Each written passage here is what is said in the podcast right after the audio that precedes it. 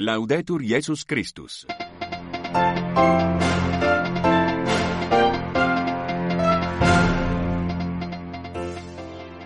Saudações sororais e fraternais sintonizam a Rádio Vaticano a transmitir o seu rádio jornal em língua portuguesa para os ouvintes que nos escutam no continente europeu e pelo mundo fora. Convosco já microfone Filomeno Lopes.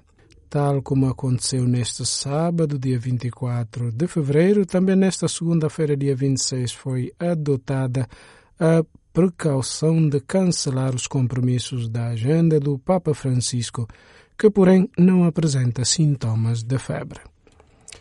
Pelo menos 15 fiéis foram mortos num ataque terrorista ocorrido na manhã deste domingo, dia 25 de fevereiro, e que atingiu a comunidade católica da aldeia de Essakane, em Burkina Faso, enquanto se estava a celebrar a Santa Missa. Estes e outros os principais temas para desenvolver já já nesta nossa edição de hoje. Fique bem, boa e serena audição. Cari fratelli e sorelle, ieri 24 febbraio abbiamo ricordato con dolore il secondo anniversario dell'inizio della guerra su vasta scala in Ucraina. Quante vittime, feriti, distruzioni, angustie, lacrime in un periodo che sta diventando terribilmente lungo e di cui non si intravede ancora la fine. Ontem, 24 de fevereiro, disse o Papa após a recitação do Ângelus, recordamos com dor o segundo aniversário do início da guerra em vasta escala na Ucrânia. Quantas vítimas, feridos, destruições, angústias, lágrimas, num período que está -se a tornar terrivelmente longo e do qual não se vêem sinais de fim. Trata-se de uma guerra que não só está a devastar aquela região da Europa, mas causa uma onda global de medo e de ódio.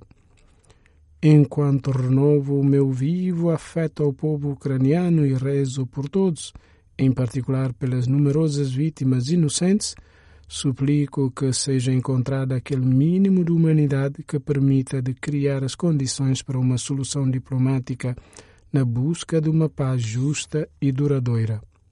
E, irmãos e irmãs, acrescentou ainda o Papa Francisco, não esqueçamos de rezar para a Palestina, para Israel e para tantos povos dilacerados pela guerra e de ajudar concretamente quem sofre. Pensemos a tantos sofrimentos, pensemos nas crianças feridas, inocentes.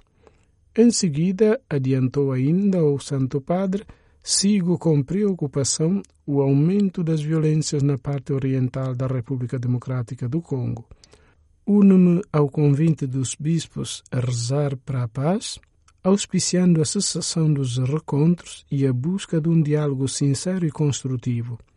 Entretanto, destacou ainda o pontífice, causam apreensão o aumento dos sequestros na Nigéria. Expresso ao povo nigeriano a minha proximidade na oração, augurando que tudo seja feito para que o alastrar destes episódios seja contido tanto quanto possível. Finalmente, Francisco exprimiu a sua aproximação às populações da Mongólia atingidas por uma onda de frio intenso que está a provocar graves consequências humanitárias. E a este propósito, o Papa lembrou que também este fenômeno extremo é um sinal da mudança climática e dos seus efeitos nefastos Rezemos, acrescentou, para que sejam realizadas opções sábias e corajosas para contribuir para a cura da criação. Preghiamo per poter intraprendere scelte sagge e coraggiose per contribuire alla cura del creato. Sintomas leves de gripe não acompanhados de febre. A sala de imprensa da Santa Sé informou na manhã desta segunda-feira dia 26 de fevereiro, a decisão do Papa de suspender, por precaução, as audiências programadas na agenda do dia, como já havia acontecido no último sábado, dia 24, quando uma nota semelhante informava sobre o leve estado gripal que acometeu Francisco. Um quadro de saúde que, neste domingo, dia 25, no entanto, permitiu que o Papa aparecesse ao meio-dia da janela do seu escritório com vista para a Praça de São Pedro para presidir a oração mariana do Ângelus Domini.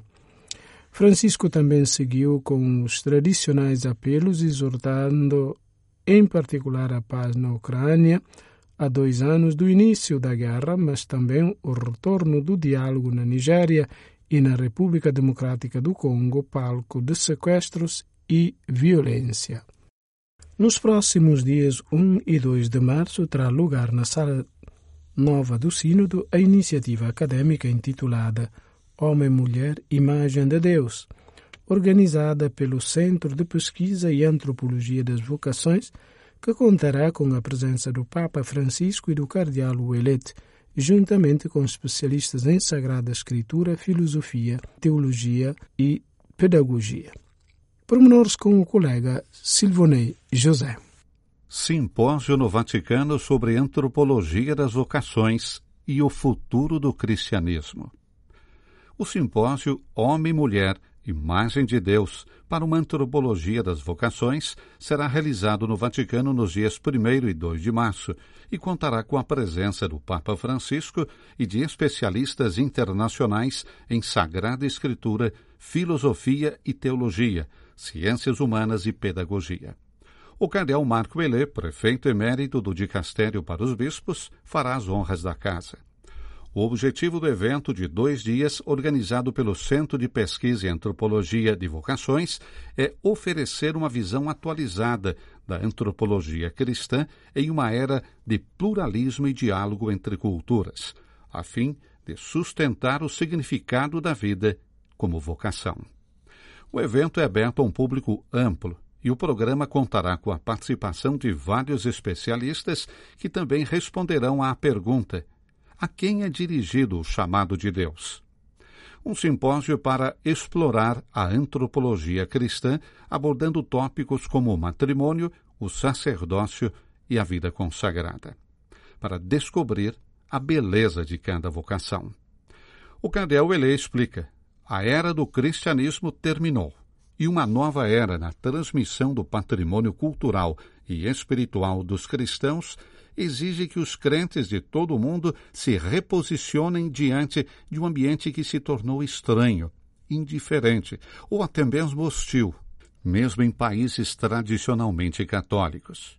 Uma das áreas mais marcantes dessa mudança de época é a antropologia, onde o eclipse das referências religiosas e a crescente autoridade das ciências humanas estão dando origem a um panorama de visões contrastantes do ser humano. Elas oscilam entre um espiritualismo desvinculado da condição corpórea e um materialismo que reduz todas as aspirações transcendentes a dados biopsíquicos tecnicamente controláveis. Não podemos mais sonhar com um retorno a um estado anterior de coisas, após uma trégua e uma superação da atual crise. Devemos pensar em outros termos sobre o futuro do cristianismo, em um contexto que espera que os cristãos encontrem um novo paradigma para dar testemunho de sua identidade. É por isso, continua explicando o Cardeal, que devemos escolher uma abordagem da diversidade cultural e religiosa que permita o diálogo e a proposta da visão cristã com toda a gratuidade e com uma preocupação pela fraternidade humana. A questão antropológica, por exemplo, cujos aspectos mais diversos são frequentemente debatidos nas esferas científica, universitária, escolar e familiar, deve ser abordada com esse espírito. Será que estamos no alvorecer de um salto qualitativo para a espécie humana, à beira de uma mutação transhumanista, possibilitada pela tecnociência e pelo excesso de comunicação e estimulada pela proliferação de experimentos biomoleculares, transgêneros e espaciais?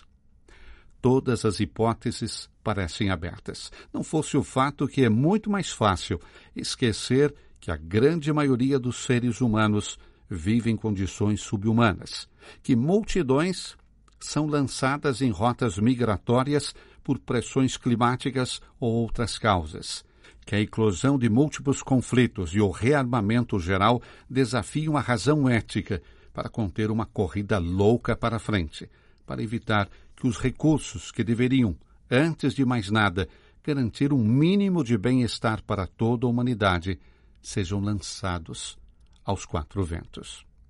Qual futuro para a humanidade? Que tipo de defesa da humanidade temos que inventar para enfrentar os desafios de hoje? Que esperança podemos oferecer àqueles que buscam um sentido? Todas essas são perguntas que a Igreja Católica tem em mente ao proclamar o Evangelho da Salvação. Pelo menos 15 fiéis foram mortos num ataque terrorista ocorrido na manhã deste domingo, dia 25 de fevereiro, que atingiu a comunidade católica da aldeia de Essakane, em Burkina Faso, enquanto estavam a celebrar a Santa Missa. A notícia foi confirmada pelo bispo da Diocese de Dori, Dom Laurent Bifuré Dabiré, através de um comunicado.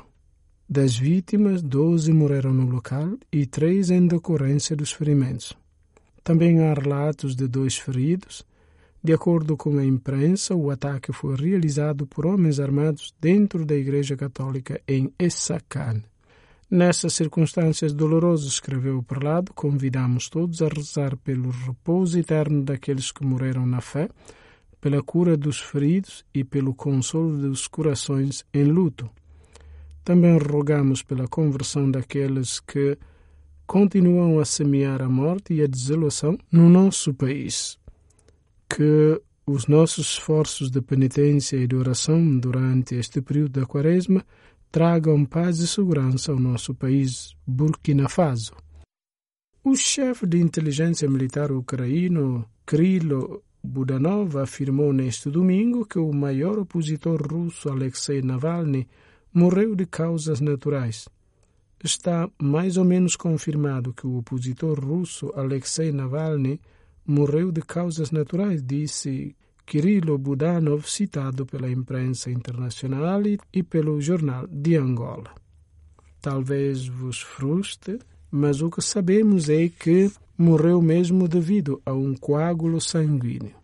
E isto está mais ou menos confirmado. Não foi tirado da internet, mas é, infelizmente, natural, acrescentou.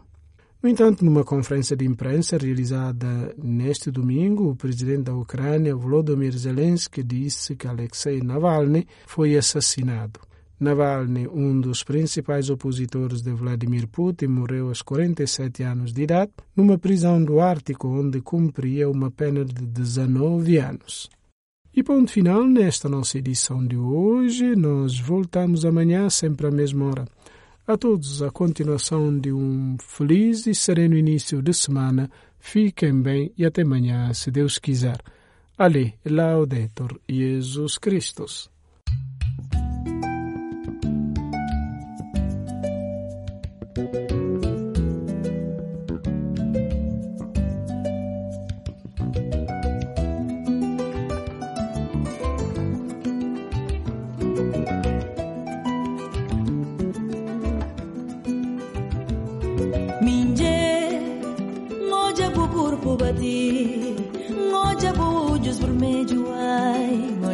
se anabou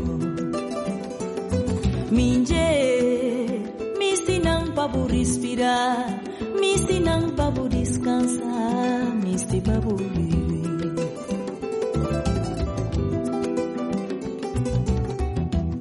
Me sina noites turbada misi sina